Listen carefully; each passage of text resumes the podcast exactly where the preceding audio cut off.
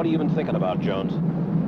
Well, uh, I think about home mostly, but when I get back, and uh,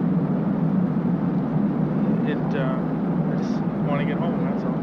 Na década de 60, milhares de jovens norte-americanos se despediram de sua pátria para uma viagem sem retorno ao Vietnã, enquanto um conflito bem diferente irrompia nas grandes cidades dos Estados Unidos. Era uma guerra contra a própria guerra, lutada com um arsenal de acordes de guitarra, flores, paz e amor. Filhos de uma Segunda Guerra Mundial parecia ter esgotado um modelo de civilização, os hippies surgiam como exploradores de novas dimensões de pensamento e de sociedade. Foram pioneiros da contracultura. Despiram-se da rigidez dos velhos costumes para vestir algo mais colorido no lugar. O movimento hippie se entrelaçava com os movimentos dos direitos civis abraçando todos que compartilhassem de seus ideais, independentemente de cor, gênero ou religião. Foi o berço de uma explosão criativa que revelou alguns dos mais talentosos artistas da história recente e presenteou o mundo com o maior festival de música já realizado, o Woodstock. Que durante os três dias daquele verão de 1969 fez uma nação acreditar que o amor podia vencer a guerra.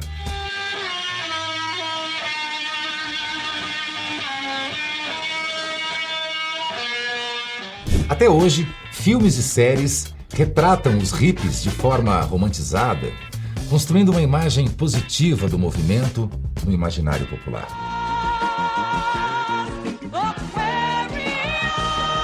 Mas eu te prometo, existe um lado oculto nessa história. One of the most horrific things I've ever seen in the whole time I was a policeman, and uh, nothing compares to it, to the, that murder scene.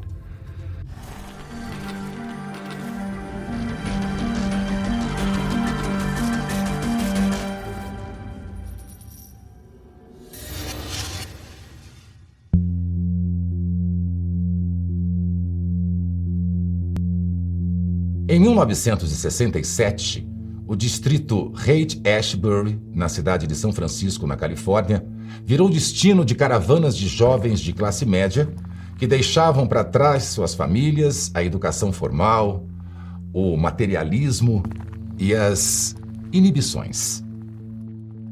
Como autoexilados de uma cultura norte-americana empenhada em reafirmar sua identidade cristã e capitalista na Guerra Fria, por influência internacional, os hippies fundaram no distrito Haight-Ashbury uma experiência comunitária que se replicaria por todo o país. No verão de 1967, o distrito já reunia cerca de 100 mil jovens em instalações que forneciam gratuitamente desde serviços médicos a artigos básicos de higiene e alimentação. O fenômeno entrou para a história com o nome Summer of Love Verão do Amor. Rompendo as amarras que domesticavam seus desejos, os hippies deixavam correr livre a expressão de sua vontade. A revolução sexual que se anunciava no Ocidente encontrou abrigo, ganhou forma e ganhou força. Mas a liberdade das regras e do recato tinha que ser coroada com a liberdade da mente. A expansão da consciência através do consumo indiscriminado de drogas era a experiência motriz e unificadora da comunidade. O movimento era um mosaico das ideias do seu amplo e difuso arcabouço de influências, que iam de Timothy Leary, o guru do LSD, que pregava a psicodelia lisérgica como método terapêutico, até Herbert Marcuse o filósofo neomarxista da escola de Frankfurt, que associava a repressão sexual à opressão capitalista.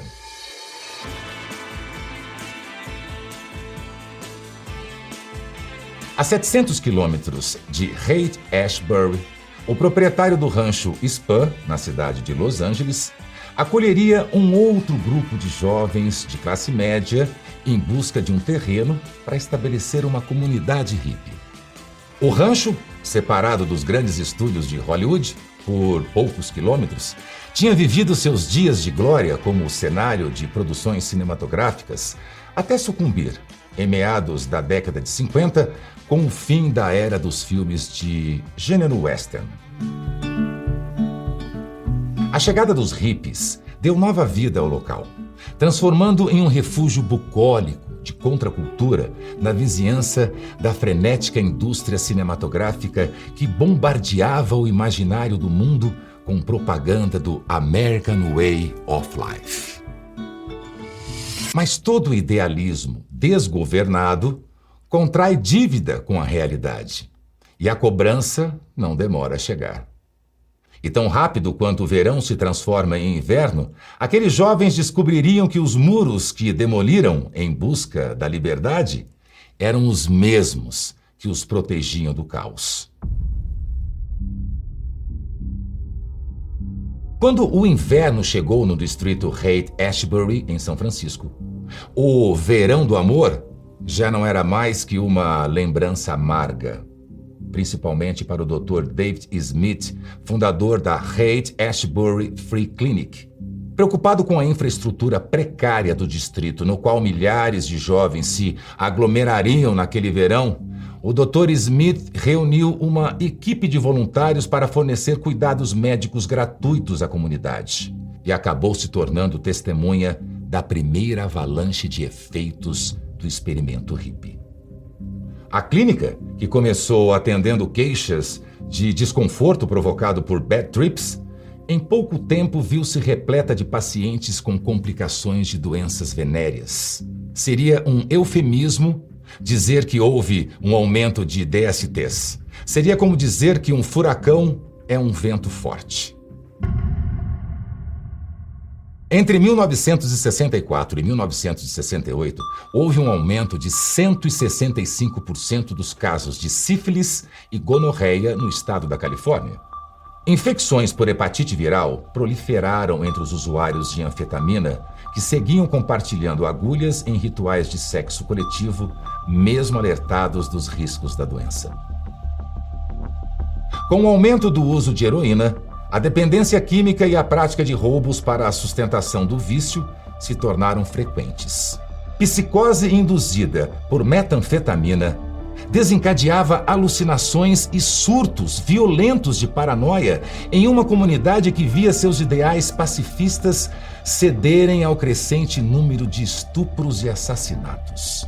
We came up with the term speed kills, and that was not just that speed was killing a lot of individual people, but it killed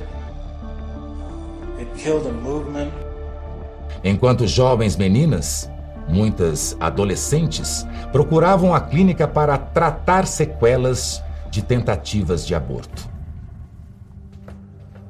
Com a chegada do inverno, a maioria dos jovens já havia abandonado Haight Ashbury por desilusão, medo ou para tratamentos médicos especializados.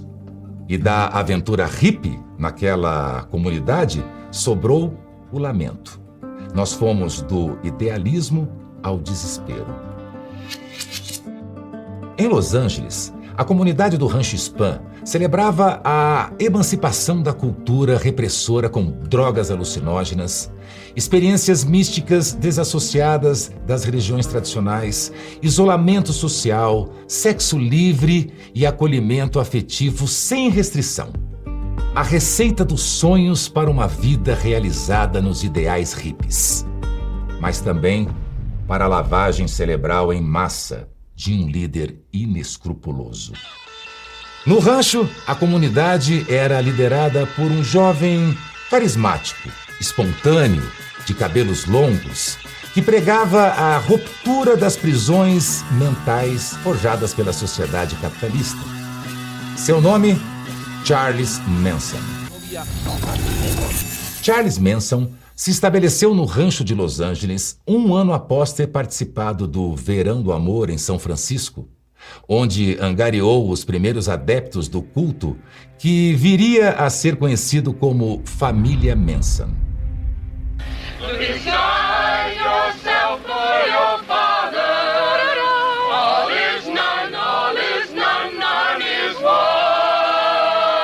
Permeando a sua filosofia com referências ocultistas, o guru hippie logo ganhou status de profeta, passando-se até mesmo por uma reencarnação de Jesus Cristo.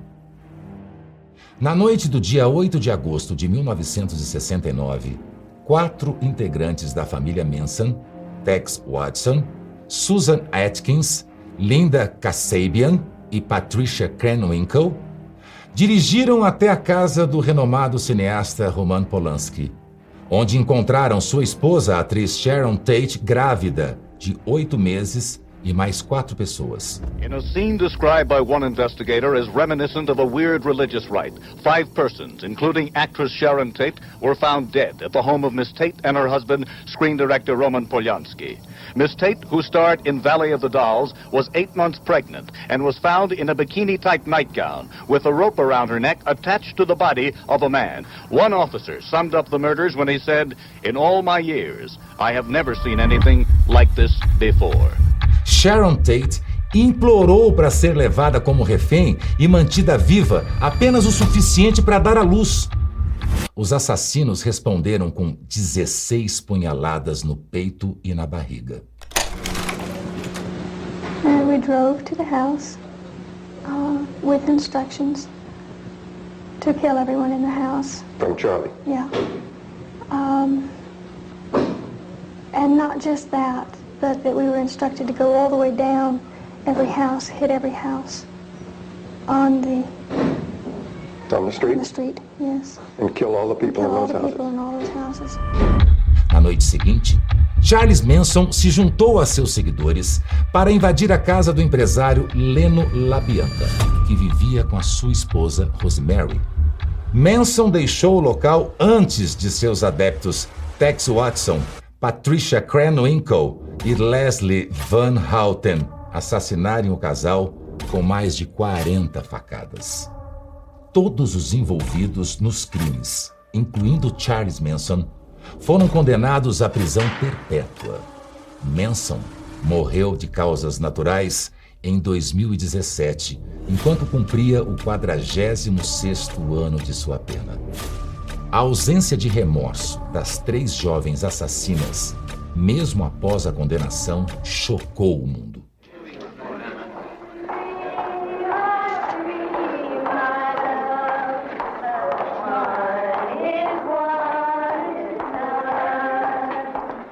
A família Manson seria apenas uma amostra da fábrica de cultos em que a Califórnia se tornou nos anos 60 e 70. A cultura, ou melhor, a contracultura de religiosidade experimental em comunidades isoladas faria mais vítimas. Em 1968, uma plateia de hippies se reunia nas praias californianas para ouvir David Berg, um evangelista que pregava uma reinterpretação do cristianismo na qual, adivinhe, ele era o profeta de Deus. Um ano depois, ele já comandava comunidades, as chamadas colônias, em diversas cidades americanas. Batizada de Children of God, a seita se ramificou pelo mundo em uma rede que atingiu mais de 70 países ainda na década de 70. Em 1972, a primeira colônia dos Meninos de Deus foi fundada no Brasil. David Berg adotou o ideal hippie de amor livre. Para ele, a prática sexual era uma manifestação do amor de Deus. Chegou até mesmo a implementar o método Flurry Fishing, em que as mulheres da seita eram encorajadas a converter novos membros ou atrair doações para a organização através do sexo. Seus ensinamentos eram ilustrados em quadrinhos perturbadores, distribuídos tanto aos adultos quanto aos jovens e crianças das colônias. O resultado foi diabólico. I was born in a community called Children of God. I don't know if you ever heard of it, but as we were born, we never had a chance to choose who we wanted to be. We were kids growing up, and we had to be children, uh, soldiers of God. And they believed that love, God's love, was sex. So everyone had to give their love through sex. So everyone, since we were six years old, give God's love. You had to have sex with people and see your mother and your brothers, everyone being abused. David Berg foi acusado de estupro por pelo menos seis mulheres, incluindo duas de suas filhas e duas de suas netas. Apesar de dezenas de seus membros terem sido presos por abuso sexual infantil em diferentes partes do mundo, a seita continua operando, agora com o nome de The Family International. O movimento hippie não envelheceu. Morreu jovem. Soterrado nas tragédias que ele mesmo criou. Curta também foi a vida dos ídolos que ele matou: Jimi Hendrix, James Joplin, Jim Morrison. Três produtos de uma era de talentos e de excessos. Três vítimas fatais de overdose aos 27 anos na febre juvenil de se lançar por terrenos inexplorados, a aventura hippie descobriu um mundo encantado de heróis e de monstros.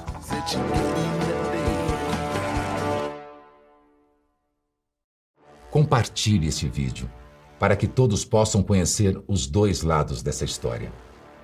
E para aqueles que acham que seus segredos estão enterrados em segurança, nas covas perdidas da história, tenham cuidado. Pois existem três coisas que não podem ser escondidas por muito tempo: o sol, a lua e as faces ocultas que eu vou revelar.